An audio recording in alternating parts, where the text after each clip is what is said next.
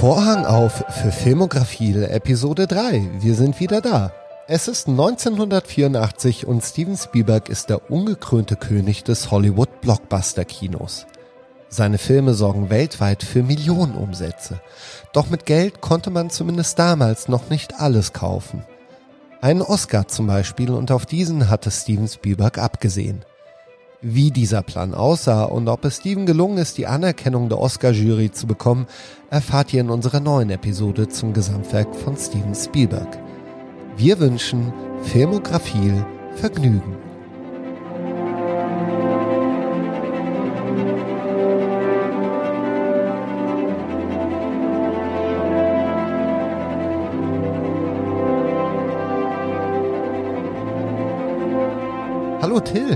Hallo Memo.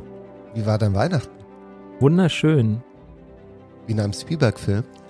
Ja, es war mindestens genauso schön wie in einem Steven Spielberg-Film. Ich muss ja sagen, ich bin eigentlich recht glücklich, dass wir diesen Podcast aufnehmen, weil ich hatte schon gewisse Ermüdungsscheinungen, ja. was das Blockbuster-Kino von Steven Spielberg betrifft. Irgendwie hat man das Gefühl, dass er mit E.T., aber auch mit den Indiana Jones-Teilen und vor allem auch mit Close Encounters of the Third Kind durchaus bewiesen hat, dass er ein sehr guter Blockbuster-Regisseur ist. Und ja. wir, wir sind jetzt an einem Punkt, wo Steven Spielberg ins ernsthafte Fach wechselt. Er hat halt eine ganz spezifische Art von Blockbuster quasi überhaupt erst erfunden oder mitentwickelt, aber äh, ja, die erstarren dann natürlich irgendwann auch in so einem bestimmten Motivkreis und in so einer bestimmten Form.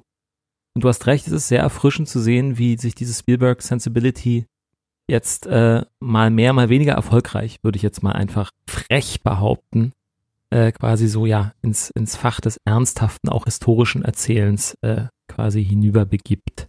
Ich habe ja so ein Bild im Kopf, wie Steven Spielberg mit seinen New Hollywood Buddies abhängt vielleicht eine schöne Silvesterparty. Mhm. Scorsese, äh, Francis Ford Coppola etc. Paul Schrader ist vielleicht auch in der Nähe.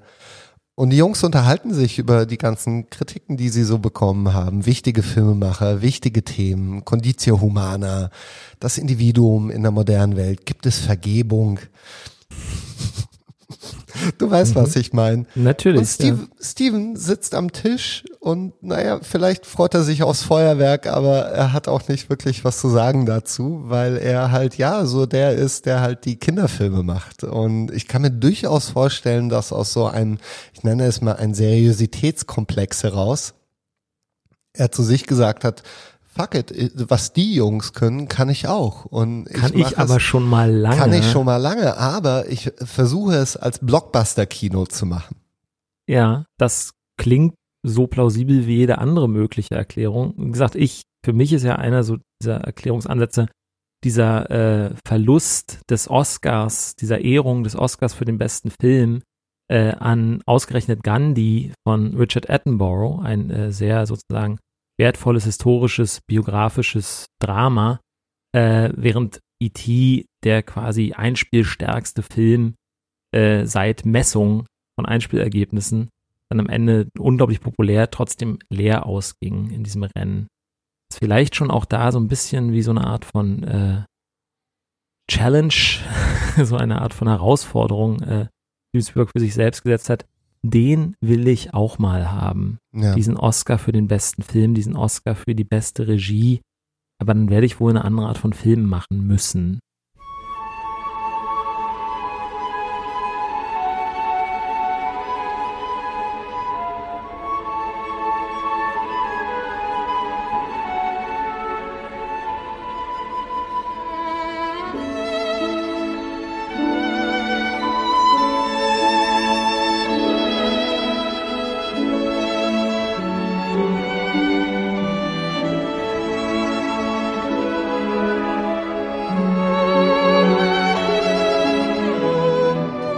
Ambition merkt man auch an seinem nächsten Film, nämlich die Ambition, einen wichtigen Film zu machen. Ähm, das ist der Film Die Farbe Lila aus dem Jahr 1985 nach einem Roman von Alice Walker aus dem Jahr 1982, für den sie den Pulitzerpreis gewonnen hat.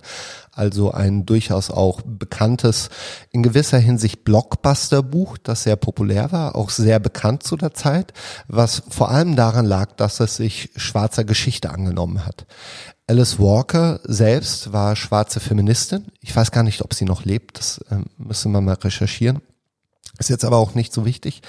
Und eigentlich eine sehr ungewöhnliche Wahl für einen jüdischen US-amerikanischen obere Mittelschichtsredakteur, wollte ich schon sagen, Regisseur, der nicht unbedingt assoziiert wurde äh, in äh, bis zum bisherigen Zeitpunkt mit weder schwarzer Geschichte noch schwarzer Kultur noch sozialgeschichtlich relevanten Stoffen.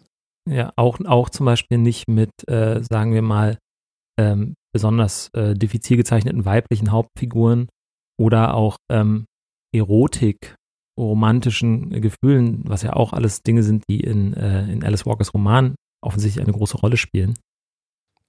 Bevor wir über den Film sprechen und die ganzen Umstände, unter denen er erstanden ist, aber auch die Effekte, die der Film auf seine Karriere hatten und die Filmindustrie generell, Vielleicht eine kurze Inhaltszusammenfassung. Ich versuche es so kurz wie möglich zu halten. Die Farbe Lila behandelt die Lebensgeschichte einer jungen Frau Anfang des 20. Jahrhunderts in den Südstaaten. Sie ist ein schwarzes 14-jähriges Mädchen, da steigt der Film ein, die gerade das zweite Kind äh, gebiert, das ihr Vater mit ihr gezeugt hat. Dieses Kind wird wie auch schon das erste vom Vater verkauft. Und in den ersten zehn Minuten wird auch dieses junge Mädchen mehr oder weniger verschachert an einen Witwer, gespielt von Danny Glover, der nach dem Tod seiner Ehefrau und drei Kindern, die da übrig geblieben sind, auf der Suche nach einer jungen Frau ist. Er will eigentlich die jüngere Schwester unserer Protagonistin abbekommen, aber der Vater zögert, also so einen, einen, einen restmoralischen Kompass hat er noch, dass er sagt, hey, die Zwölfjährige ist zu jung, aber nimm doch die 14-Jährige, auch wenn sie hässlich ist, ist sie vielleicht trotzdem was für dich. Und es ist so der Startschuss im Grunde für eine Leidensgeschichte, die sich durch ein ganzes Leben zieht. Dieser Mann ist ein Tyrann, er behandelt sie wie eine Sklavin, er missbraucht sie auch. Und der Film, es ist unmöglich, den Film in paar Sätzen zusammenzufassen, was, was vor allem daran liegt, weil er halt eine Zeitspanne von, ich glaube, 50 Jahren oder sogar noch mehr behandelt. Also es ist so ein typisches Stationendrama und in das Leben von dieser Frau geraten auch andere Frauen, die sie irgendwann dazu inspirieren, eine Art Emanzipationsprozess durchzulaufen und sich zu befreien aus den Klauen dieses Mannes, aber auch aus den Klauen einer Gesellschaft, die den Missbrauch systematisch und strukturell duldet. Das hast du, glaube ich, schon ganz gut zusammengefasst. Ohne jetzt ins Detail zu gehen, also der Film ist, ist hat sehr viele Szenen, die auch nicht immer lang sind. Er ist zweieinhalb Stunden lang und auch heute noch wäre es ein Kunststück, ein ganzes Leben in dieser Zeit abzuhandeln. Heute hätte man wahrscheinlich, würde man das als Serie machen, kann ich mir vorstellen. Aber für die damalige Zeit war dieser Film ein absolutes Novum, weil zum einen gab es sehr wenige Filme, die schwarze Geschichte behandelt haben. Also alleine das war schon ein Alleinstellungsmerkmal und zum anderen auch die Geschichte einer Frau. Also heute ist das selbstverständlicher geworden. Wir haben diverse Beispiele jetzt in der neueren Filmgeschichte, wo es gerade auch um solche Themen geht. Aber damals war das eine absolut singuläre, ungewöhnliche Erscheinung in der Filmindustrie. Wie hm. geht's dir mit dem Film, Till? Also das ist einer der wenigen Filme jetzt dieser unserer Reihe, unserer Filmografie-Reihe, die ich tatsächlich zum allerersten Mal gesehen habe. Jetzt äh, Erstsichtung für das Schauen. Deswegen ist es natürlich irgendwie sehr schwer, da unmittelbare Eindrücke äh, zu, zu haben, weil ähm, man ordnet ihn automatisch immer so ein bisschen dann gleich mit ein äh, in, in dieses Gesamtwerk, das man sich gerade auch mit anschaut. Ich muss gestehen, dass ich ihn auf eine Art und Weise krass fand, äh, die ich nicht erwartet hätte. Und diese Krassheit, also hat viel mit dieser, mit dieser furchtbaren Lebenssituation von Celi, äh, der jungen Frau, zu tun, die da geschildert wird. und dieser Art, ja, die ist ja fast albtraumhaft, kann man sagen. Also wie auch am Anfang, also wie so wirklich traumatische äh, Erlebnisse quasi am Anfang so als so äh, Nullpunkt erstmal so gesetzt werden. Also wir erkennen, wir sehen ja, es fängt, fängt mit so einem idyllischen Bild an. Du hast die beiden Schwestern, die so dieses Abklatschspiel im Feld spielen, ne? mhm. Und die Kamera begleitet sie so ein bisschen, dann sehen wir irgendwann, als sie aus dem Feld raustritt, dass eben die eine von den beiden einen schwangeren Bauch hat. Da erfahren dann auch äh, quasi in der nächsten Szene, dass ihr eigener Vater äh, quasi der Vater dieses Kindes ist, dass ihr dann weggenommen wird, furchtbar traumatisch. Ähm, dann gibt es ja auch relativ bald die Trennung der beiden Schwestern, äh, wo sie auch weinen und irgendwie, das ist alles auf eine Art sehr, sehr, sehr bedrückend, die dann aber, finde ich, vom Film immer wieder auf ganz bizarre Weise äh, unterlaufen wird in so in so einer merkwürdigen Persönlichkeit, auf die er einerseits so hinausläuft am Ende und auch mit so seltsamen Momenten von so Showmanship und so äh, wacky Humor, würde ich es jetzt fast nennen, mhm. die Spielberg so mit einer gewissen Könnerschaft da reinbringt, die aber irgendwie für mich ein ganz disparates Bild ergeben. Also ich bin, ich, ich war ein bisschen äh, überfordert, muss ich Es gestehen. ist interessant, das ist mir auch aufgefallen, weil der Film macht schon in den ersten Szenen sehr klar, okay, zum einen habt ihr es hier mit einem anderen Spielberg zu tun. Ich mhm. zeige euch eine Härte, die ich bisher aus meinen Filmen eher rausgehalten habe. Und zum anderen hast du ja dieses Spielberg kann ja auch nicht raus aus seiner Haut. Das mhm. merkt man in dem Film. Also er kehrt immer wieder zu so Spielbergismen zurück, mhm. die sich aber auf eine kuriose Art und Weise mit der Naivität von dieser Cine decken. Sie ist ja ein Kind zu Beginn des Films. Mit 14 ist man ja, also auch Anfang des 20. Jahrhunderts noch ein Kind gewesen. Ja. Ist ja keine, keine erwachsene Frau, weil sie auch von erwachsenen Frauen umgeben ist. Aber das ist interessant zu sehen. Ich, ich, es, vielleicht sehen wir diesen Film auch aus einer anderen Warte. Vielleicht haben wir eine andere Sensibilität mittlerweile auch gerade für sexuelle Gewalt. Vielleicht wirkt er deswegen so hart auf uns. Ähm, ich habe in alten Reviews nichts zu diesem Thema gefunden. Ich habe äh, interessanterweise wiederholt sich das Problem bei seinem darauffolgenden Film, über den wir gleich sprechen werden, Empire mhm. of the Sun, äh, wo die, wo die äh, der Graben zwischen äh, wacky Fun und lustigen Verfolgungsjagden und den, dem Grauen eines Krieges halt noch viel viel breiter ist als hier. Mhm. Aber nichtsdestotrotz wirkt es aus unserer Zeit heraus etwas uneinig. Und ich meine, gleichzeitig, es gab ja mal eine Zeit, zum Beispiel in den 50er Jahren, äh, auch 40er Jahren, wenn man sich zum Beispiel so John Ford-Filme anguckt, so John Ford-Western, die zum Teil ja auch äh, irgendwie Rassismus, Hass äh, irgendwie und so weiter behandeln. Äh, also zum Beispiel der schwarze Falke, also The Searchers, der quasi ein Mann, der vom, von, von rassistischem Hass zerfressen ist, auf so einer, auf so einer Ahab-mäßigen Suche quasi so begleitet. Und der aber auch immer wieder so Momente hat, in denen so fast so Vaudeville-artig äh, so, so Typen äh, Nebenfiguren dann quasi in so in so so komische Sequenzen äh, fast so reingehen. Das ist vielleicht eben so dieses Gefühl, dass das nicht mehr zeitgemäß ist oder dass diese Art zu erzählen irgendwie unangemessen erscheint. Ich will mir da auch gar kein sozusagen abschließendes Urteil erlauben, ob das wirklich so ist. Es hat ja auch ganz viel mit Sehgewohnheiten zu tun.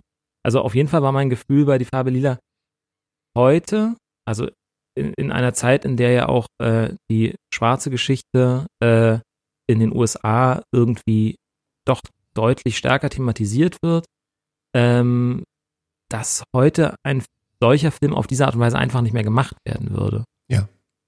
Glaube ich. Und was, was du gerade meintest mit dem Silly ist ja noch ein Kind. Das ist sie wohl am Anfang des Films. Ich würde schon sagen, also Spielberg hat ja quasi Whoopi Goldberg als Schauspielerin entdeckt die dann äh, auch zu einem Star Film. wurde, ja. Genau, die ein Star wurde. Sie war vorher, sie war Stand-up-Comedian, ist sie dann danach auch immer noch gewesen. Der hat sie aber eben hier für diese ernsthafte, dramatische Rolle ihre erste Kino-Hauptrolle ihr gegeben. Ähm, und sie ist dann auch zum Star geworden und sie macht ihre Sachen natürlich auch äh, irgendwie auf bedrückende Weise. Ja, ich weiß halt nicht, ob gut. Also es liegt sicher nicht an ihr, aber auch die Art und Weise, wie der Film sie selbst so zum Objekt macht, so ein bisschen mehr oder weniger. Also zu, zu eben einem Kind, das außer irgendwie passiv und wide-eyed und so ein bisschen, ja, so ein bisschen wie so stumpf kann man sagen, gegenüber all der Gewalt, auch strukturelle Gewalt, die ihr widerfährt, bleibt. Ja. Ähm, wie er sie da inszeniert, war mir oft auch unangenehm. Mhm. Meine, Aber es ist ja eine Erweckung, Erweckungsgeschichte. Ja, Ne? Also es macht für mich im Kontext des Films schon Sinn, dass sie zu einem bis zu einem gewissen Punkt in ihrem Leben und ich würde sagen, dieser Punkt ist, wenn sie von ihrer jüngeren Schwester beigebracht bekommt zu lesen, mhm. auch wie ein Objekt äh, aufgezogen wird. Äh, zum einen von ihrem Vater und dann von diesem Mann, den sie heiraten muss Mhm. oder oder mit dem sie dann zusammenlebt und naja, Stockholm-Syndrom. Syndrom. Ja, Stockholm-Syndrom so ein bisschen, ne? Also wenn sie, äh, man kennt das ja auch von Kindern, liest man ja immer wieder, die zum Beispiel in Familien aufwachsen, in denen sie systematisch missbraucht werden, dass wenn dann äh, zum Beispiel der Vater, der sie missbraucht, ins Gefängnis geht, die Kinder halt total erschüttert sind und gar nicht wollen, dass der Vater in den Knast geht, weil das Mhm. eine der wenigen Bezugspersonen ist, die sie überhaupt noch haben. Mhm. Und so ein bisschen operiert der Film für mich. Also das hat schon ganz okay funktioniert Mhm. weil der Film natürlich auch dadurch an einer Komplexität gewinnt, weil wenn du von Anfang an eine Figur hättest, die stark ist, die belesen ist, ist es ja nur noch eine Frage der Zeit. Aber mir, ich, das, es was diese junge, was dieses junge Mädchen rettet, ist ja nicht nur sie sich selbst, sondern eine Community aus anderen Frauen, die schon weiter sind als sie und sie im Grunde unter ihre Fittiche nehmen und sagen, hier, da, auch dieses Leben steht dir zu und auch dieses Leben kannst du theoretisch leben. Ja, nee, das, das, das, das, das, das formal sehe ich das auch. Ich glaube, das ist ja auch ein bisschen der Punkt des Romans. Ich vermute, der Roman hat nochmal einen anderen Weg, den ich nicht gelesen habe, leider. Ähm, sicherlich auch der Innerlichkeit und dieser inneren quasi, ähm, sie ist ja Zeugin quasi. Die Ja. ist vor allen Dingen erstmal Zeugin von all dem, was ihr und den anderen Ja. Frauen in ihrer Community widerfährt. Und äh, daraus werden sozusagen so mikromäßig, also bauen sich so kleine Bausteine, baut sich irgendwann sozusagen eine Kraft zusammen, die dann eben ausreicht, um, äh, um dieses Haus zu verlassen. Und ich glaube, es ist so ein bisschen dieser Prozess des Aufbauens sozusagen oder dieser Prozess des tatsächlichen Reflektierens. Ja. Das ja, es ist ja, das ist es ja, das ist eine epische Erzählung, Ja. in der eigentlich sozusagen Emanzipation über das Reflektieren von Dingen, die einem geschehen, Ja. passiert. Und es ist ja eh eine spannende Frage beim Adaptieren von sowas, wie schafft man es, diese Reflexionsebene quasi äh, zu erzeugen oder auszulösen, auch dann beim Zuschauer. Mhm. Und das ist vielleicht dann da, wo der Film, ich habe ja eh so eine allgemeine Theorie zum Spielberg-Kino und der Art, wie es Empathie auslöst beim Zuschauer, die, glaube ich, ganz stark eben durch ein situatives Miterleben und Mitleiden Ein Äh, Leiden, bei- vor bei allem das Leiden, glaube ich, ja. ja, passiert. Also, dass man wirklich wie im, im schlimmsten Sinne sagt man ja auch dann so Achterbahnkino dazu oder so. Du bist einfach derjenige, der mit durchgeschüttelt wird. Du wirst da reingesetzt und du erfährst sozusagen die ganzen Erschütterungen Ja. und, äh, und erlebst sie quasi mit und wirst dadurch dann möglicherweise hoffentlich zu den Schlüssen kommen, die irgendwie, äh, auf die der Film eigentlich hinaus möchte.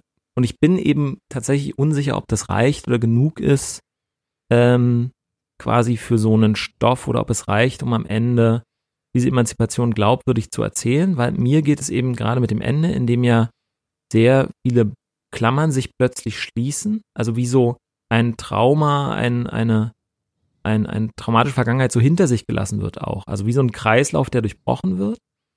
Aber er wird das gefühlt auf irgendwie unlautere Weise. Ja, es ist interessant, weil der Film fast schon so eine christliche Komponente hat. Mhm. Oder den Jesus-Faktor, Mhm. der darüber funktioniert, dass umso mehr du leidest in deinem Leben, also umso größer dein Leid ist, das dir widerfährt, desto schöner das Happy End. Ja, ja. Weil das diese stimmt. Klammern, die sich schließen, ich nenne es mal die Leidensklammern und es gibt mehrere. Der Verlust ihrer beiden Kinder, dieser Ehemann, äh, der, der mögliche soziale Abstieg. Am Ende sich halt auf eine wunderschöne Art und Weise, also im Spielberg-Kontext wunderschön, Mhm. äh, plötzlich erfüllen in einem Happy End. Also es sind ja mehrere Happy Enden, mit denen wir es zu tun haben. Ja, ja. Der Mann, der sie missbraucht hat, stellt sich als ihr nicht echter biologischer Vater heraus. Ja. Ihr echter Vater wiederum ist ein Mann, den sie nicht kannte, der dann stirbt, ihr ein Vermögen hinterlässt. Ihre beiden Kinder, die verkauft wurden von dem vermeintlichen Vater, haben in Afrika gelebt. Sie wird mit der Schwester wieder versöhnt. Also alles am Ende ist Und gut. Es ist wie eine Belohnung dafür, dass du so viel gelitten hast. Genau. Und selbst, selbst Mister, der furchtbare äh, sozusagen Mann, der sie jahrzehntelang missbraucht hat, geschlagen hat und so weiter, kriegt am Ende dann nochmal so eine merkwürdig versöhnliche Note, weil er es ja ist, der quasi, obwohl er die Briefe ihrer Schwester ihr jahrzehntelang vorenthalten hat, sie quasi getrennt hat von einem Teil ihrer selbst, ja. ihrer Seele, ne? Ja. Dann am Ende aber quasi mit seinem Geld äh, offensichtlich bezahlt hat die Rückkehr der Schwester aus Afrika. Ja. Und damit dann auch so eine Art von Exonerierung so eine Entschuldigung bekommt. Da ja. gibt's dann so eine, wo man den alten ja, Mann, das ist ach, persönlich, mal, ja. so gefährlich ist er ja jetzt gar nicht mehr. Ja. Da steht er da dann in seinem Feld. Ich weiß auch nicht, auch da habe ich das Gefühl, in, in der heutigen Zeit, in der gerade was so schwarze Geschichte angeht, glaube ich, schon stärker auch ein, ähm, ein Erkennen von so auch ähm, unversöhnlichen Bruchlinien. Ja, aber es, ist, es ist ja fast schon wie so eine kindliche Naivität von Steve, mhm. wie, wie Kinder, die streitende Eltern haben und irgendwann sagen, können wir uns denn nicht einfach gut verstehen? Mhm. Oder kann es denn nicht alles schön sein? Wenigstens an Weihnachten. Ja. Und so ein bisschen operiert auch der Film zum Ende. Aber genau dadurch, finde ich, wird er eben seiner Emanzipationsgeschichte eigentlich nicht gerecht. Weil ja. eigentlich ist es nicht die Emanzipation, die sozusagen aus der strukturellen Gewalt herausführt, sondern es ist eben, wie du sagst, die Belohnung, die mystische Belohnung, die ja. man dafür bekommt, dass man einfach so lange gelitten hat. Ja. Und da bin ich eben ganz unsicher, ob das tatsächlich auch als Aussage irgendwie, äh, ja, dieser, diesen, dieser Geschichte dieser Frau tatsächlich gerecht. Aber ich kann dir sagen, ich, ich glaube ja, dass sehr viele Menschen auch heute noch auf diese Belohnung warten. Ich glaube, nee, wirklich. Ich glaube, mhm. ich glaube, dass, dass äh, in unserer Zeit den ganzen Social Media Hass, den man so mitbekommt, ähm, Unzufriedenheit auf, auf Wählerseiten ganz stark daraus resultiert, dass man sehr viele Jahrzehnte auf eine Art Glück des Lebensabends hingearbeitet hat. Und mhm. dann kommt dieser Lebensabend und das Glück ist nicht da. Ja. Ja. Insofern, das ist, das ist ja auch wahnsinnig spannend. Deswegen ist der Film so wahnsinnig spannend. Ich würde nur behaupten, dass er dann eher Teil des Problems ist, das du gerade beschreibst, als sicherlich, der Lösung. Sicherlich. Was super interessant ist, der Film hat damals eine Kontroverse ausgelöst. Und mhm. die Kontroverse bestand vor allem darin, dass schwarze Männer gesagt haben, hier wird Geschichte verfälscht dargestellt. Die Männer sind allesamt Triebtäter, Verbrecher, Kriminelle, Vergewaltiger, Frauenschläger und das entspricht ja nicht der schwarzen Geschichte. Not all mhm. men war eine Diskussion. Und mhm. ich habe mir Artikel aus der Zeit durchgelesen. Die US-Presse hat ja immer ganz gute Archive, also New York Times, New Yorker etc. Und es ist super interessant zu sehen, weil die Diskurslinie verlief nicht zwischen weißen Kritikern oder Steven Spielberg und schwarzen Männerverbänden, sondern schwarzen Männerverbänden und schwarzen Frauen und Feministinnen. Mhm. Das war quasi das äh, Sperrfeuer, in das man da geraten kommt, konnte, weil die, die schwarzen Feministinnen und, und vor allem auch Frauenverbände haben gesagt, nee, nee, ihr wart schon so. Mhm. Also ihr kommt jetzt nicht äh, weg damit. Ihr habt uns schon sehr schlecht behandelt und dieser Film ist innerhalb von kürzester Zeit zu einem Kultfilm des Black Female Empowerments geworden und wird heute noch von unglaublich vielen schwarzen Frauen gefeiert als ja. einer der wichtigsten Filme, die sie je gesehen haben. Und er wird auch behütet wie ein Schatz.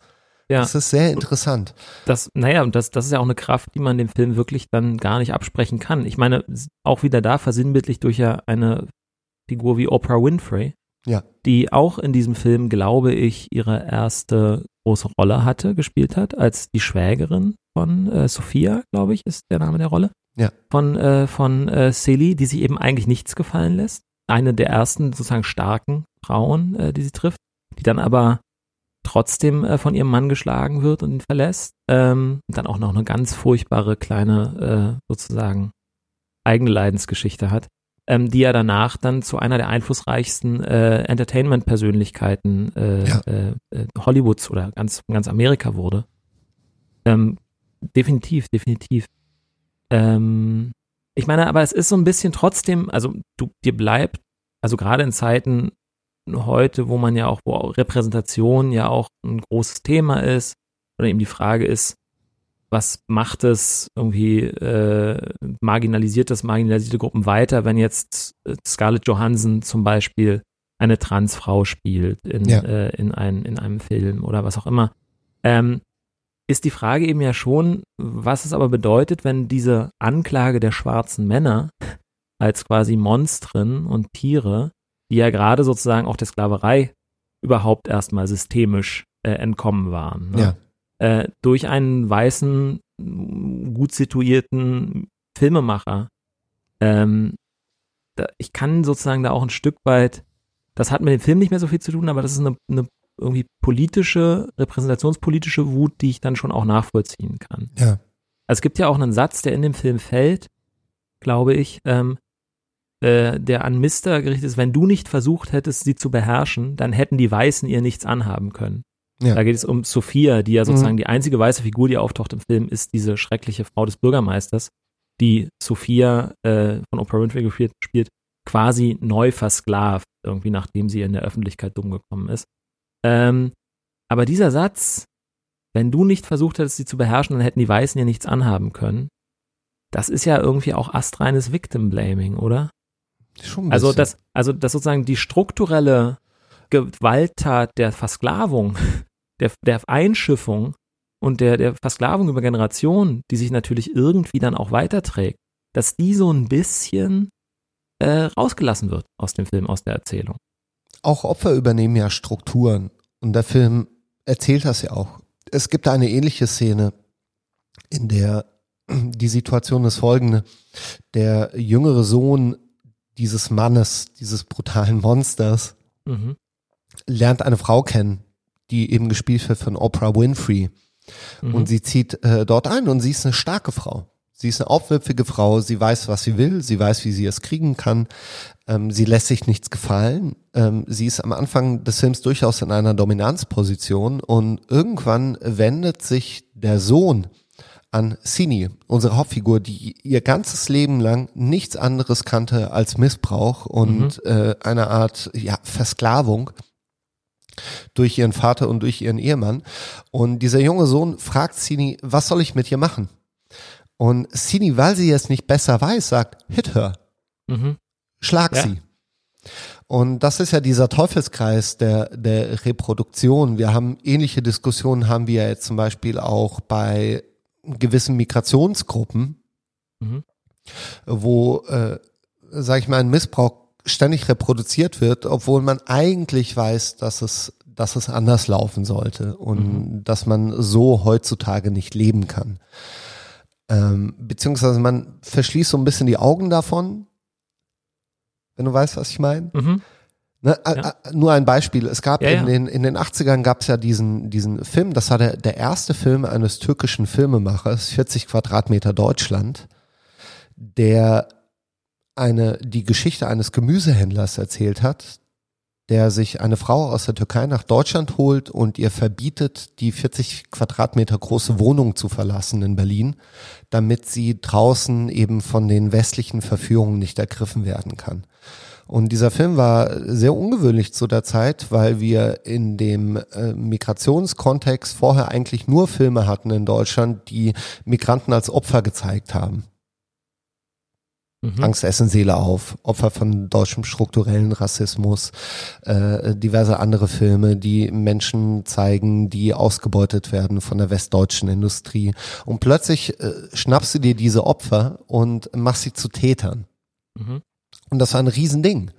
Das fällt natürlich auf. Und ich finde es durchaus mutig von Steven Spielberg, auch dorthin zu gehen und eben nicht ausschließlich diese Opferperspektive zu erzählen, also dadurch gewinnt der Film durchaus an, an Vielschichtigkeit, die ich Steven Spielberg jetzt nicht unbedingt zugetraut hätte, muss ich sagen. Definitiv. Also definitiv. Ich bin, wie gesagt, weiterhin nicht sicher, ob er tatsächlich, weil das ist natürlich auch viel das quasi Ausgangsmaterial selbst. Das stimmt. Ähm, es sind ja auch, es ist ja auch ein sehr mächtiger schwarzer Mann, durchaus, oh Gott, wie das klingt, ein, äh, ist ja durchaus auch äh, sehr stark beteiligt überhaupt in der Werdensgeschichte dieses Films. Der Film ist produziert von Quincy Jones, ja. einem unglaublich einflussreichen äh, schwarzen Musikproduzenten und Komponisten, ähm, der auch die Filmmusik erstmals nicht John Williams oder na Duell hat auch nicht John Williams gemacht, Aber seit langer Zeit nicht John Williams, sondern Quincy Jones hat die Musik geschrieben. Er hat, glaube ich, auch damals die Rechte an dem Buch erworben gehabt und hat sehr auch darauf gedrängt, dass Steven Spielberg diesen Film macht. Ähm, ja, ich, ich bin, das ist alles korrekt und dennoch habe ich irgendwie da merkwürdige Gefühle von so wie so Auslassungen. Also entscheidende Auslassungen, nenne ich es jetzt mal, die quasi so ein bisschen das, die, die, die, die, den weißen Einfluss auf die Geschichte der Schwarzen in Amerika so ein bisschen wie so unsichtbar machen in diesem ja. Film. Ja. Ähm, ja. Es, also Unsicht, apropos Unsichtbarmachung, das ist ja was, was dem Film von einigen Fans des Buches durchaus äh, auch vorgeworfen wurde. Er macht auch ein bisschen unsichtbar zum Beispiel, dass dann auch lesbische Begehren und die lesbische äh, Ja. Liebe, die sich zwischen Celie und äh, der Sängerin Shook Avery äh, entwickelt, die sozusagen eine Geliebte von ihrem eigentlich Ehemann ist, die immer öfter auch mal länger sozusagen bei ihm zu Hause verweilt, um sich von irgendwelchen nicht näher definierten Krankheiten auszukurieren. Eine sehr temperamentvolle Frau, mit der sich Celie aber so Stück für Stück anfreundet. Sie ist Blues-Sängerin, Jazz-Sängerin und singt dann auch in einer, in eigentlich der für mich schönsten Szenen des Films, singt sie eben ein Lied in so einem neu äh, aufgebauten Club da, ähm, ein Barackenclub, äh, dass sie für Silly oder inspiriert von Silly, die sie sozusagen heimlich beobachtet hat, äh, geschrieben hat. Und da gibt es dann so einen Blick zwischen den beiden und auch Sillys Augen, die sich so erkannt fühlen zum ersten Mal und, und Shook Avery anschauen. Ähm, das ist wirklich sehr schön und das ist natürlich eigentlich der Beginn von einer auch erotischen Annäherung zwischen diesen beiden, die dann in einer einzigen, quasi winzigen Szene, in der dann auch verschämt zum Windspiel äh, im Moment des ersten Orgasmus quasi zum, äh, den Silly möglicherweise im ganzen Leben erlebt, zum Windspiel im Fenster so äh, hinübergeschwenkt wird und damit ist es dann auch schon vorbei. Und auch wieder hier, ich habe das Buch nicht gelesen, aber auch Steven halt, ne? ja, Steven halt, genau. Und auch diese Ebene ist tatsächlich wohl eine, die im Buch Celie und ihr Coming into her own, wie man so sagt, ne, sehr stark eigentlich definiert und mitprägt. Ja. Wie gesagt, ich will nicht zu kritisch sein. Der Film, wie gesagt, in seiner Wirkungsmacht, in seiner Wirkmacht ist er ja nicht, kann man ihn ja gar nicht, die kann man ihm ja gar nicht absprechen. Aus heutiger Perspektive, als jemand, der ihn zum ersten Mal gesehen hat, war ich Ja. aber eben durchaus irritiert von vielen. Was auch auffällt, und ich hatte den Film das erste Mal gesehen, da war ich vielleicht 14 Jahre alt, auf Anraten meiner Mutter. Meine Mutter liebt den Film. Mhm. Und ich glaube, sehr viele Mütter lieben diesen Film. Mhm. Aber jetzt beim erneuten Sehen ist mir aufgefallen, wie schön der Film ist. Wunderschön. Er ist unglaublich schön. Er ist, ich würde, ich würde sogar, sogar so weit gehen, dass er ästhetisch, visuell einer der schönsten Filme der 80er ist. Mhm. Wie dieser ganze Süden eingefangen würde, wie selbst dramatischste Szenen, zum Beispiel die Trennung von ihrer Schwester, wie wunderschön die aufgenommen sind und wie wunderschön inszeniert auch. Also Steven Spielberg, man merkt auch hier, was für ein guter Handwerker er ist, Mhm. weil er ganz genau auch weiß, was er im Frame behalten muss, was er nicht behalten soll. Es gibt ja auch zum Beispiel diese, diese, äh, der versuchte Missbrauch durch den Ja. Mann an ihrer jüngeren Schwester. Wie toll, also es, es klingt so furchtbar, Du- wie du- im Zusammenhang mit so einer Szene von toll zu sprechen, Ja, ja. aber es ist unglaublich gut erzählt. Es also ist, naja, es, es ist halt so wie so ein Setpiece. Also diese Szene ist mir auch sofort hängen geblieben, wie du sozusagen dieses, dieses böse, grinsende Gesicht von Mister immer so, der nebenher reitet. Also Ja. die junge Schwester läuft sozusagen einen Weg entlang und plötzlich reitet dann neben ihr dieser Mister auf und wir merken schon, der will getrennt durch, wieder, durch Bäume, durch Bäume. und durch die Bäume hindurch sieht man immer wieder sein Gesicht aufblitzen. Das ist, ja, es ist wie so ein Setpiece. Es fühlt sich an wie so eine T-Rex-Verfolgungsjagd aus Jurassic Park quasi. Ja, oder wenn der Hai das Boot angreift. so gemein das jetzt klingt, aber genauso wird es auch behandelt. Wie so eine sozusagen Monstersequenz, in der sich jetzt sozusagen das gesamte Können, die gesamte Könnerschaft, auch der Manipulation, der inszenatorischen sozusagen jetzt auf diesen einen Fokus verengt. Das ist dann brillant gemacht und in der Gesamtheit ergibt sich aus diesen ganzen Setpieces für mich dann aber trotzdem ein stückiger und möglicherweise auch zum Teil eben unangemessen, in der Amplitude unangemessener Eindruck. So. Ja. Trotzdem, Kirche, ja. brillant. Ich habe schlechte News. Okay. Der Film wurde für, ich glaube, elf Oscars nominiert. Und habe ich es geschafft? Habe ich es geschafft? Habe ich es geschafft? Leider keine Nominierung für die beste Regie. Oh. Ah. Oh Gott, kannst du dir vorstellen, was für ein Letdown das war? Ja. Aber Steven, ich glaube, da war wirklich zerknirscht. Und ich glaube, das ist auch der Grund, warum er sich gesagt hat, wisst ihr was? Ernsthaftes Kino beim nächsten Mal zeige ich es euch allen. Weil auf die Farbe Lila folgte ein weiterer ernsthafter Film, nämlich Empire of the Sun. Mhm. Das Imperium der Sonne. Das Reich der Sonne zu Deutsch. Das Reich, genau, das Reich der Sonne von 1987.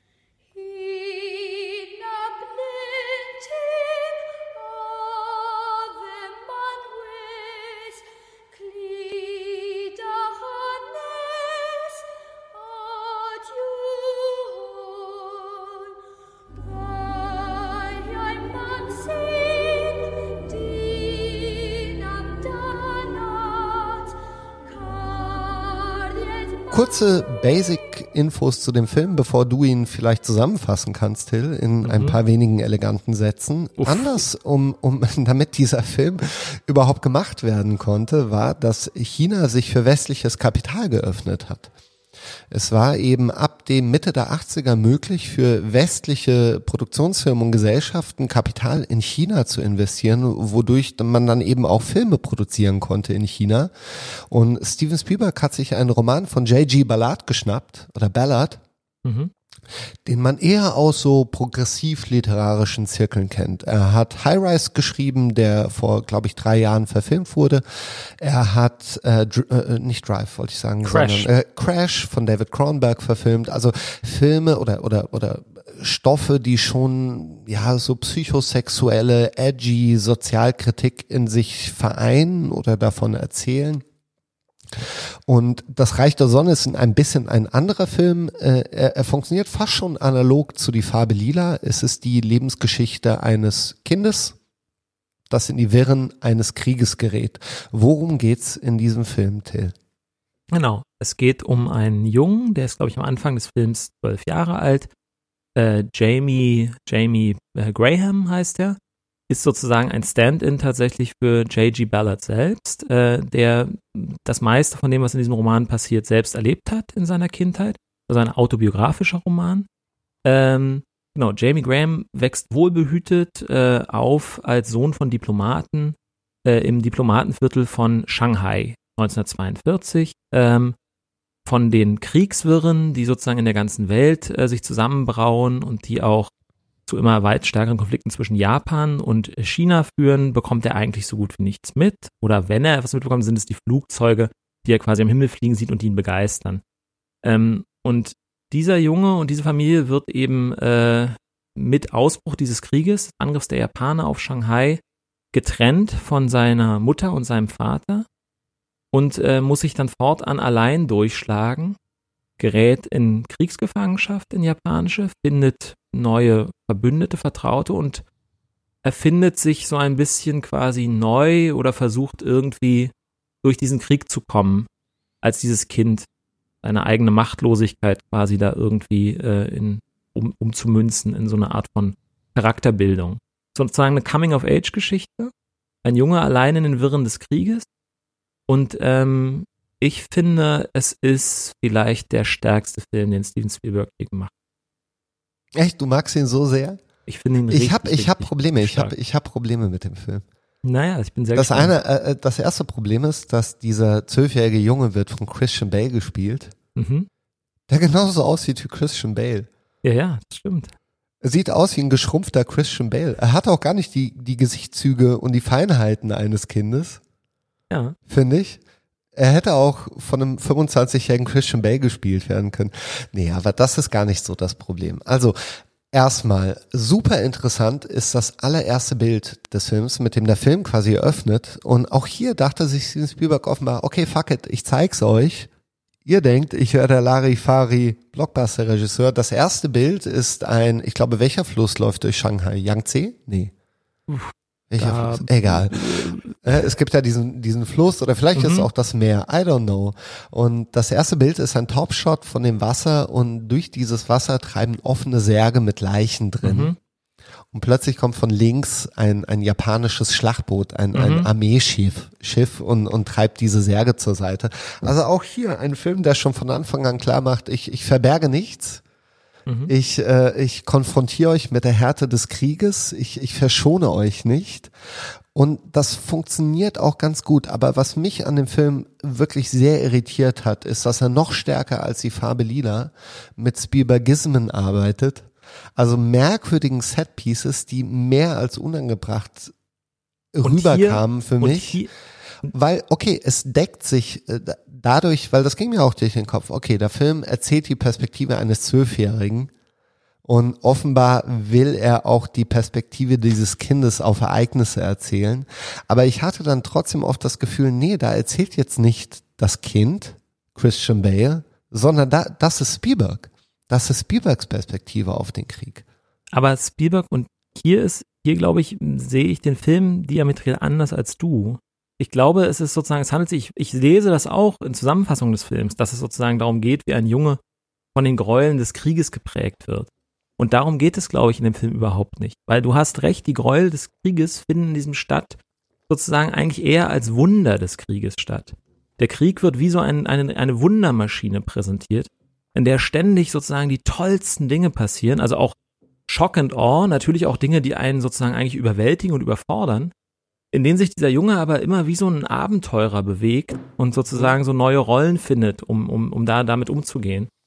Und ich glaube eben, dass der Film gar nicht so sehr von den Schrecken des Krieges handelt, so allgemein oder, oder, oder, oder objektiv, sondern glaube ich eher davon, ähm, was es sozusagen für einen Selbstverlust bedeutet, wenn man vergisst, sozusagen, oder wenn man die Basis verliert, wenn man eigentlich irgendwie gar nicht mehr weiß, wohin man gehört oder äh, oder wer wofür man kämpft oder was was einem wichtig ist. Denn das ist das, was mich an dem Film so wahnsinnig beeindruckt. Dass wir eigentlich einem Jungen dabei zusehen, der sich immer mehr selbst verliert. Und am Ende, wenn er mit seinen Eltern wieder zusammenkommt, seine Eltern gar nicht mehr erkennt.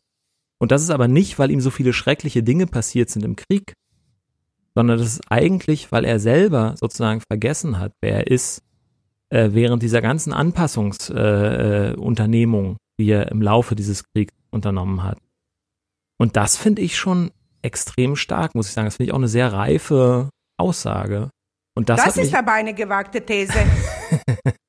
Und das hat mich an dem Film eben stark beeindruckt. Der Film wirkt fast, finde ich. Aber hast du das Gefühl, dass er sich, also wie erzählt sich das für dich? Weil das Gefühl von sich selbst verlieren hat mir der Film jetzt nicht so eindrucksvoll erzählt, wie er es offenbar bei dir geschafft hat. Also ich finde, es gibt diesen Punkt, wo er zum Beispiel, wo er auf der, wo er auf diesem Dach steht, ne? Also er ist, ja. er ist in diesem Kriegsgefangenenlager und ähm, und die Amerikaner greifen zum Ende des Krieges hin dieses Kriegsgefangenenlager, dieses japanische an. Ja. Ähm, und der kleine Jamie, der sich eigentlich sozusagen auch stark mit den Japanern identifiziert hat, äh, selbst als Brite, der in Kriegsgefangenschaft sich befindet, da, äh, der, der läuft sozusagen, anstatt sozusagen sich in Sicherheit zu bringen oder sich irgendwo, äh, irgendwo Schutz zu suchen, denn alles wird zerstört, Bomben fallen, läuft er auf das höchste Haus, das er finden kann in diesem, in diesem Kriegsgefangenenlager, um diese Flugzeuge nahe zu sehen und diese Zerstörung die sie bringen und dieses Ganze. Und er, er flippt völlig aus. Es ist irgendwie alles so, es gibt so diese Musik von, von, von, von, äh, von John Williams, die ist ja so aufschwingt, er greift um seine eigenen Schultern, weil er irgendwie sich wie so festhalten muss selber. Und dann sieht er da dieses eine Flugzeug, das vorbeifliegt und der amerikanische Soldat, der ihm zuwinkt aus diesem Flugzeug, als ob er ja. ihn genau sieht in Zeitlupe. Und er, es bricht völlig aus ihm raus. Und er brüllt Horsepower, Pferdestärken, P-51, Cadillac ja, of the Sky. du die, die Fakten auf zu dem Flugzeug. Ja, ja, ja. Aber, aber das ist für mich, das ist ja kein nee, Verlust, nee, weil der, naja, der Junge doch, hat ja warte, einen Kompass. Du lässt mich, es, Moment, ja, du lässt mich, du lässt mich nicht zu Ende reden. Oh, sorry, Till, pardon. Ähm, und dann läuft eben dieser Arzt auf das Haus, der eben sieht, dass der Junge da vor allen Dingen in Gefahr ist und versucht ihn rauszuschütteln aus diesem, aus diesem, äh aus diesem, aus diesem, ja, diesem Wahn, aus dieser wahnhaften Euphorie. Und der Junge in diesem Moment begreift und schaut ihn an und sagt, I can't remember what my parents look like. Und das ist, finde ich, auch so gespielt von Christian Bale an dieser Stelle. Also da, da, da läuft es nur zusammen. Für mich ist das ja. sozusagen was, was in dem ganzen Film erzählt wird. Ja. Ähm, das ist für mich einfach stark und auch eindeutig. Mhm. mhm. Also das, das, ist, das sind gute Punkte, weil, weil so habe ich den Film noch nicht gesehen, dass natürlich auch um ein, ein Kind geht, das äh, plötzlich in dem Koordinatensystem eines Krieges genau gefangen ist und, und sich die Frage stellt, was macht das mit einem Kind? Also jetzt nicht körperlich, sondern mit der Wahrnehmung und auch der, dem, dem Blick eines Kindes auf die Welt. Na, auch ein Kind, und jetzt Blick auf die Welt ist ganz entscheidender Punkt. Auch ein Kind, das sich selbst offensichtlich als freies Radikal in diesem Krieg wahrnimmt. Nicht als jemand, der zu einer Seite gehört, nicht als jemand, der spezifisch durch eine Seite auch Leid erfährt, Ja. sondern so ähnlich wie schon am Anfang. Er ist ja ein Diplomatensohn, ne? Da Ja. gibt es diese tolle Szene, da fahren sie mit dem Auto, mit diesem tollen Rolls Royce, fahren sie irgendwie durch diese Stadt zu einem Kostümfest, er Ja. und seine Eltern, während draußen schon quasi, quasi sich alles auf den Krieg vorbereitet. Die Leute sind auf den Mhm. Straßen, versuchen irgendwie aus der Stadt rauszukommen. Und durch diese Scheiben äh, siehst du sozusagen, wie so still, äh, wie so diese, diese ganzen Massen, dieser Pöbel da quasi an den Fenstern vorbeizieht, irgendwie an dieser geschützten Familie vorbei. Dann wird da so ein Huhn vorbeigetragen, so ein blutiges, und plötzlich ist da so Blut an der Scheibe. So ein kleiner Junge, so ein bettelnder chinesischer Junge, der so, so irgendwie ruft, no Mama, no Papa, no Whisky, Soda. Ähm, und das ist alles aber so wie so durch eine Scheibe abgeschirmt von ihm. Ja. Und für einen kurzen Moment, nachdem er seine Eltern verloren hat, ist er selber dann in so einer Situation, plötzlich irgendwie davon betroffen und macht sich dann aber wieder nicht betroffen, indem er sich zum Beispiel genauso mit den Japanern identifiziert, wie er es dann am Ende mit den Amerikanern tut. Die Ja. kommen und Obwohl er in japanischer Gefangenschaft ist. Genau, obwohl er in japanischer Gefangenschaft ist, der eben auch zum Beispiel Japanisch lernt. Der dann eben in Ja. dem Lager auch sozusagen ein paar Worte Japanisch sprechen kann, der, der vor dem Kommandanten auch äh, sozusagen sich verbeugen kann, der kotauen kann, der selber sozusagen, um das Lazarett zu schützen vor einer Racheaktion der Japaner in diesem Kriegsgefangenenlager, das sozusagen, es gibt so ein selbstverwaltetes Lazarett der Briten sozusagen, der selber sozusagen zu einem Knüppel greift und die Scheiben einschlägt von diesem Lazarett, um den Kommandanten davon abzubringen, weiterzumachen, ähm, der sozusagen, ja, so eine Art von opportunistischer Biegsamkeit, Flexibilität hat, mit der Ja. er, glaube ich, vor allen Dingen seine eigene Machtlosigkeit gegenüber all dem, was Ja. er da sieht, äh, versucht zu kompensieren.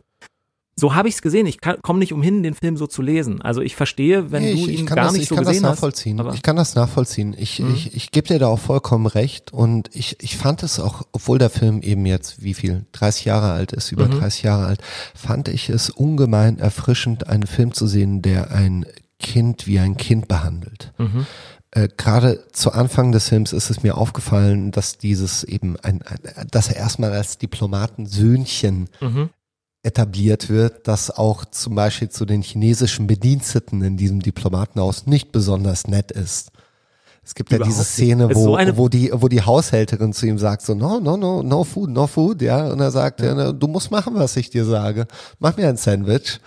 Und Es ist so eine befriedigende Szene, wenn er dann, nachdem die Japaner einmarschiert sind, zurückkommt in das jetzt sozusagen verlassene Haus und Ja. er sieht, wie die ehemaligen Bediensteten die Möbel raustragen. ja, Und er sagt dieser Frau, das geht nicht, das sind unsere Möbel. Und diese Frau, die er immer niedergemacht hat, kommt so schweigend auf ihn zu und scheuert ihm einfach eine.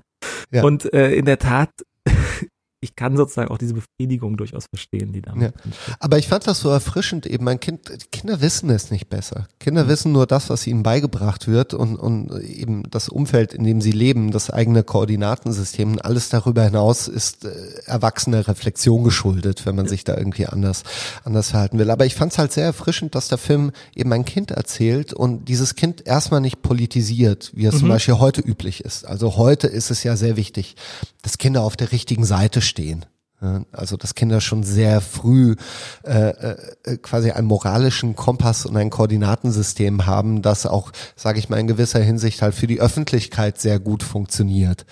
Es wenn ja äh, Greta Thunberg ist das beste Beispiel dafür und ich bin überhaupt kein Greta Thunberg Feind, jetzt bitte nicht falsch verstehen, aber äh, die Politisierung und die Verantwortung, die da eine, einem jungen Menschen aufgebürdet wird und die Strahlkraft, die er dadurch bekommen soll, ist halt sehr groß und ist vielleicht auch ein bisschen zu viel verlangt. Also da gibt es sicherlich, wird es sicherlich noch interessante Texte in der Zukunft geben und der Film verwehrt sich dessen erstmal. Das fand ich super und ich finde es auch super, wie dieses Koordinatensystem, in das das Kind gerät, ähm, Christian Bale, dann auch durchexerziert wird. Es gibt diesen einen, zum Beispiel, es gibt einen unglaublich tollen Moment in dem Film, und zwar der Moment, wenn sie ins Gefangenenlager ankommen. Ja, Wahnsinn. Für uns als erwachsene Zuschauer ist das ein absoluter Horrormoment, weil du weißt, Gefangenenlager, Kinder, nie gut. Das kann nicht gut enden. Das ist keine gute Entscheidung. Aber für unseren Protagonisten ist es der Himmel, der plötzlich auf der plötzlich wieder äh, auf der Erde ähm, oder ein Paradies, das plötzlich geblüht ist, weil in diesem Lager die Flugzeuge sind, von denen er über Jahre wahrscheinlich sowas von begeistert war und das Ganze ist in einer unglaublich, also die die Begegnung mit diesen Flugzeugen ist in einer traumhaften Ghibliesken Sequenz zusammengefasst, ja. in der die Funken aus diesen Flugzeugen nur so sprühen, weil sie gerade gewartet werden. Ähm, es ist auch eine komplett andere Lichtstimmung, in der wir plötzlich sind. Also da funktioniert diese Überhöhung und die, die Subjektivität von diesem Kind unglaublich gut. Ähm, was mich stört, sind dann andere Momente. Zum Beispiel, nachdem seine, nachdem er zwangsläufig durch eine Menschenmasse, die unkontrollierbar ist, von seinen Eltern getrennt wurde, ähm, begegnet er ja diesem jungen Mann, den er durch die Scheibe schon mal mhm. von dem Auto gesehen hat, der sagt, no mama, no papa, no whisky, soda. soda genau begegnet er auf der Straße nochmal und, und erkennt instinktiv sehr schnell, dass dieser andere ihm nicht wohlgesonnen mhm. ist. Und es ja, jetzt wo die Scheibe sich, weg ist, ist so ein bisschen. Ja, genau, jetzt ist die Scheibe weg, jetzt ja. bist du fällig und es entspinnt sich eine, eine Verfolgungsjagd durch, durch die Straßen von Shanghai und sie geraten in ein, ein, ein ja, wie nennt man sowas? Äh, äh Parade, Militärparade. Äh, eine Parade, in der auch Rikschas unterwegs sind und dann müssen die über diese Rikschas so, springen und dann kommen aber okay. Rikschas aus unterschiedlichen Seiten. Also es hat plötzlich etwas von der Lorenfahrt mhm. aus Temple of Doom, mhm. die aber auch nicht auf eine visuell überhöhte Art und Weise erzählt ist, wie eben die Szene, äh, wo er diese Flugzeuge zum ersten Mal in echt sieht. Gut, fair enough. Und, das würde ich, das würde ich auf jeden Fall und gelten sowas. Da, sowas hat mich ein bisschen rausgerissen. Ähm, aber wenn diese Überhöhung funktioniert, ist sie ganz wunderbar.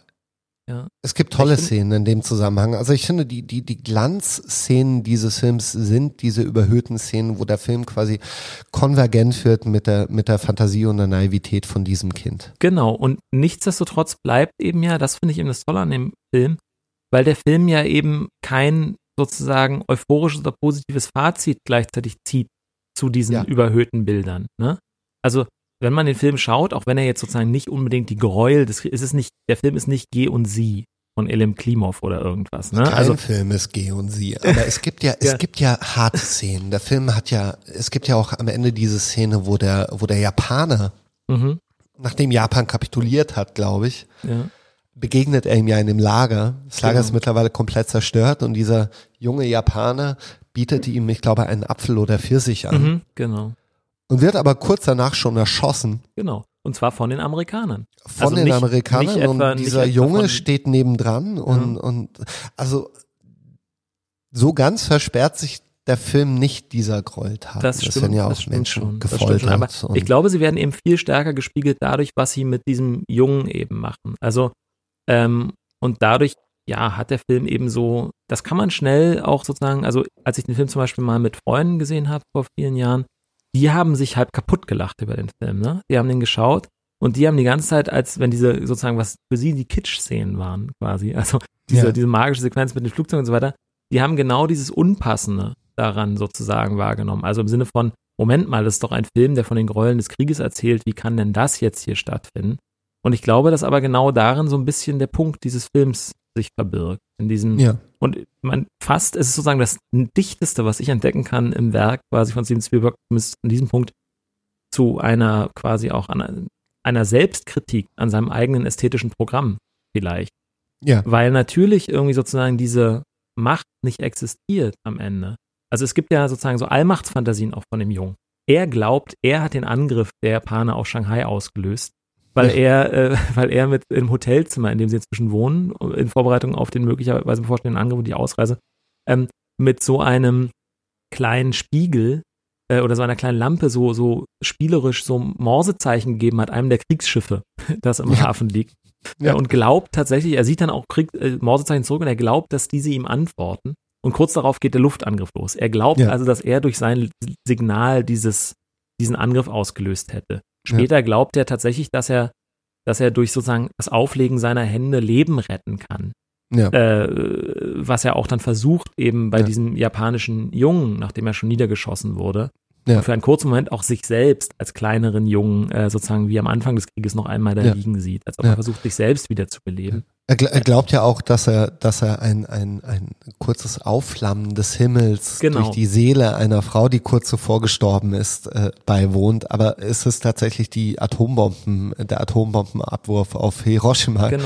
glaube ich, also, den er da eigentlich sieht. Ja. Also faktisch unterläuft der Film ja genau diese Magie. Also am Ende erzählt er ja genau von der, ähm, wie soll man sagen, der äh, äh, das Wort, ähm, davon, dass diese Magie nicht funktioniert oder dass sie nicht ja. da ist, so irgendwie, dass sie einem keine Antwort gibt.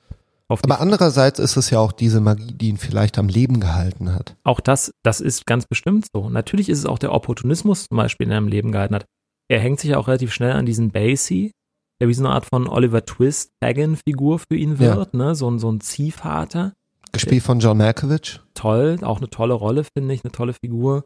Ähm, und natürlich ist es genau, logisch, er sieht ja auch, er hat ja auch Verachtung fast, der kleine Jamie, für diese Briten, die da mit ihm sind. Er wird ja so ein bisschen wie so aufgenommen und das natürlich genommen von so einem britischen Arzt und seiner Frau, die aber irgendwann so ganz resigniert, sich so schicksalsergeben da quasi irgendwie so nur so rumhängen in diesem Lager, während mhm. Jamie natürlich immer aktiv ist, immer was zu tun ja. hat. Da kann er sich irgendwelche Schuhe verdienen, die ihm die Amerikaner versprechen, wenn er ihnen einen Truthahn fängt und so. Ja, also, kleine Deals, ja, ja. Genau. Ja. Und, so, und Balkan, Balkan-Style. Und natürlich sind es diese Spiele, die ihn irgendwie am Leben halten. Es sind aber gleichzeitig auch diese Spiele, die ihn mehr und mehr irgendwie von irgendeiner Art von äh, Kompass oder Wirklichkeit von dem, was wirklich um ihn rum passiert, entfremden. Und ich glaube wirklich, davon handelt der Film.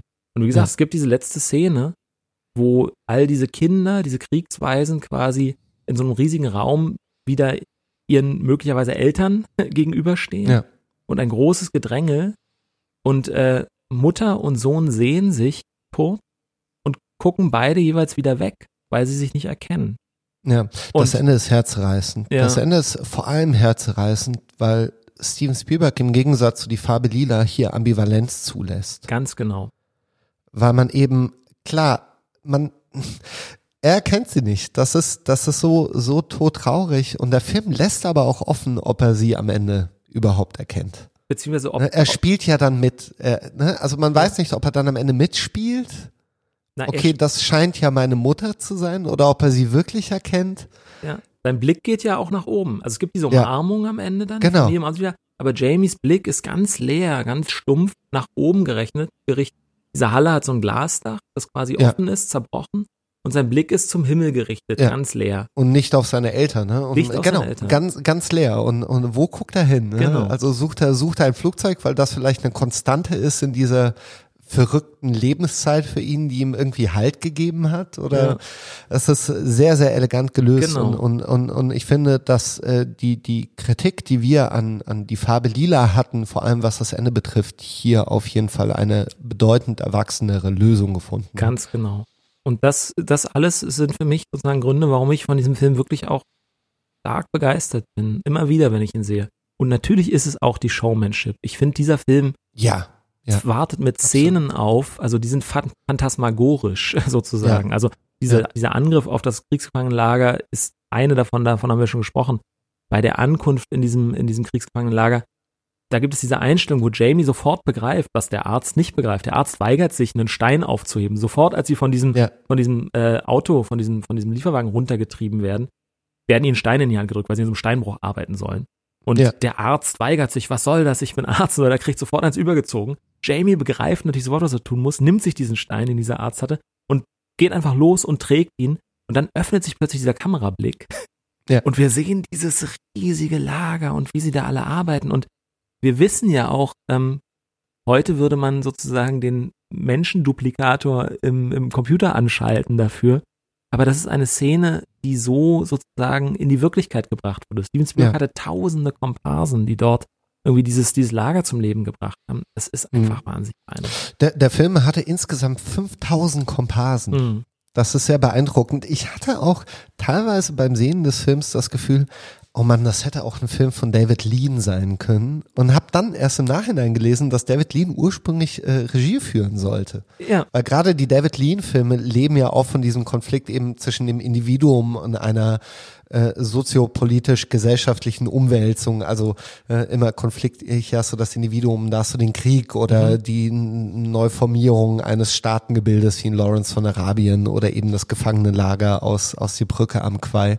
Und äh, David Lean ist ja dann zurückgetreten von dem Projekt und äh, hat das dann eben Spielberg überlassen, der ursprünglich, glaube ich, als Produzent hätte auftreten sollen. Mhm.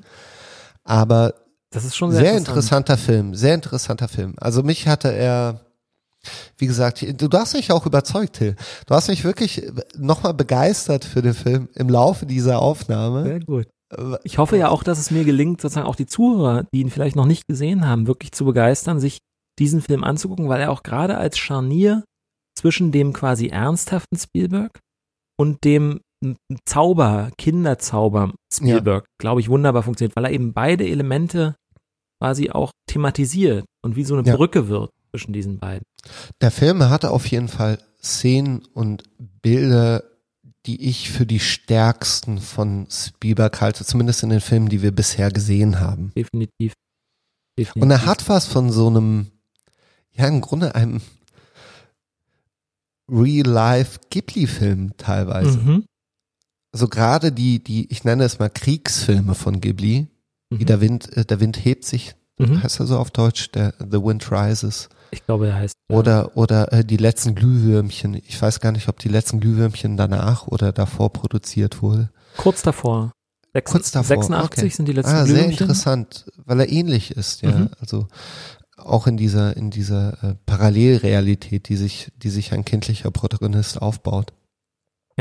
Kleine, kleine, kleine noch Toller so Parallelen, bevor wir abschließen diesen Film. Ich könnte, also eigentlich könnte ich eine ganze Podcast-Reihe nur zu diesem Film machen, aber äh, eine Reihe. Eine Reihe von Podcasts. Ähm, äh, es, es ist mir so, manchmal fallen mir dann so kleine wie so nochmal so Nebenstränge im Werk von Spielberg auf, die, zu, auf die immer wieder zurückgekommen wird. Und auch hier gibt's, glaube ich, nochmal so eine so eine Art von der satirische Spielberg kommt hier zum Beispiel in einem Moment auch sogar wieder ein bisschen ja. zurück. Den hatte ich entdeckt bei Sugarland Express, wo es diesen Moment gibt, geht ja eigentlich um den Kampf einer Frau in Sugarland Express, ihr Baby wieder zu, ihr Kind wiederzusehen.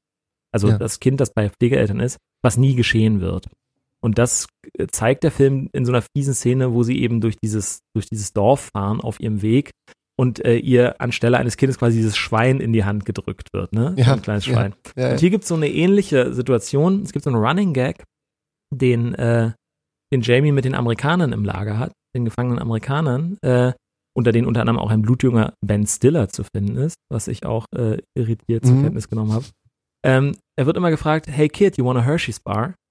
Ähm, also, hey Kid, möchtest du einen Hershey's Riegel, also so einen Schokoriegel? Und wenn er dann sagt, ja, dann äh, sagt der andere, ja, hey, äh, me too. also ich würde, hätte ich auch gern und kriegt natürlich aber keinen. Ähm, und das wird so mehrmals äh, läuft das so durch, bis dann an dieser Stelle, nachdem das Lager sozusagen befreit oder zerstört wurde und die Amerikaner es plündern und diesen japanischen Jungen erschießen, äh, und in seiner äh, quasi Verstörung wird Jim zum letzten Mal gefragt, hey Kid, you want a Hershey's Bar? und er schaut auf und ihm wird tatsächlich so eine Hershey's Bar zugeworfen. Denn jetzt sind sozusagen die Care-Pakete der Amerikaner auch runtergefallen, ja. die Hershey's Bars sind da.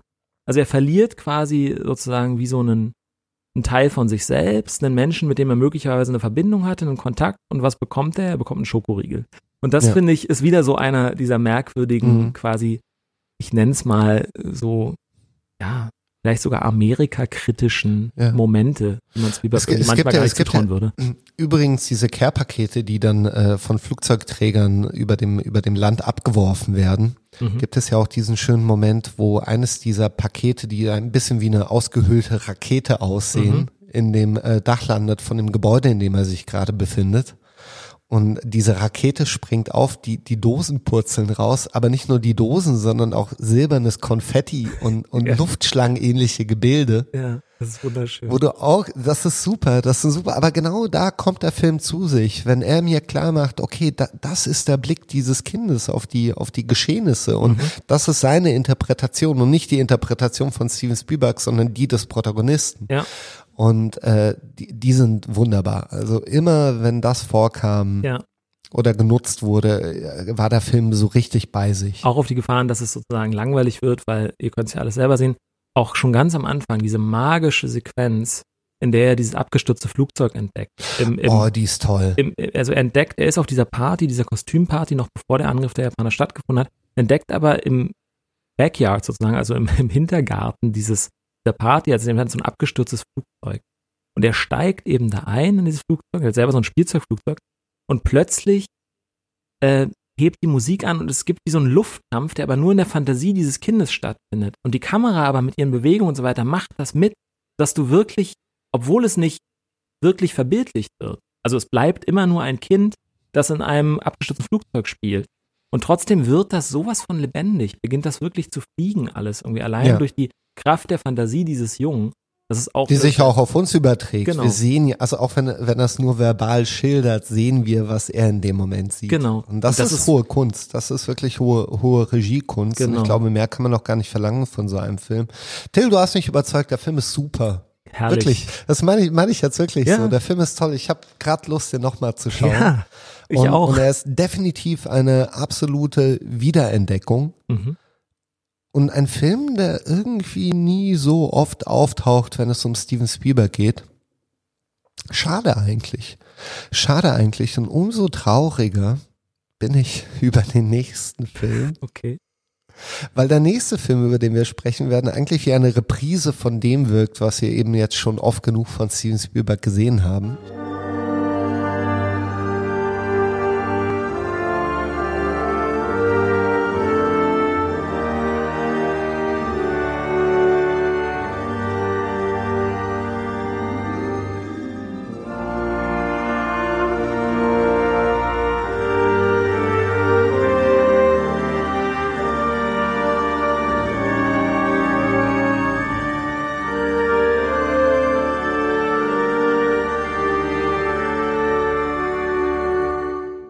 Ja, und ihr hört es schon an den wohlbekannten Takten. Ähm, nach diesem Ausflug, diesem Doppelschlag ins ernste Fach, hat sich unser Freund Steven Spielberg äh, einmal mehr in etwas äh, bekanntere, komfortablere Gewässer für ihn selbst zurückgezogen.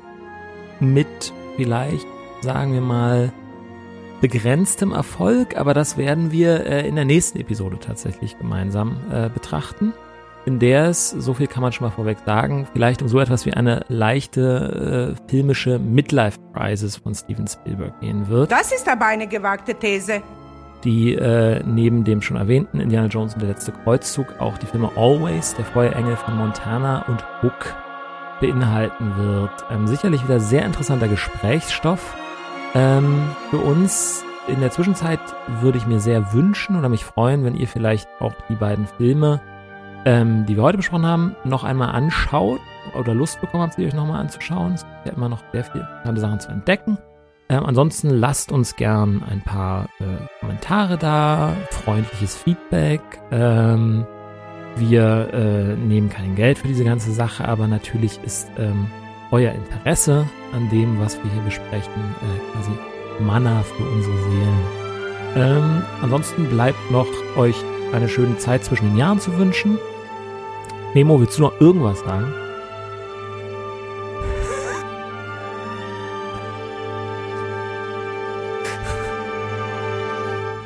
Tschüss. okay. Und ähm, wie immer und äh, auf allen Wegen wünschen wir euch natürlich Filmografie. Vergnügen. Vergnügen.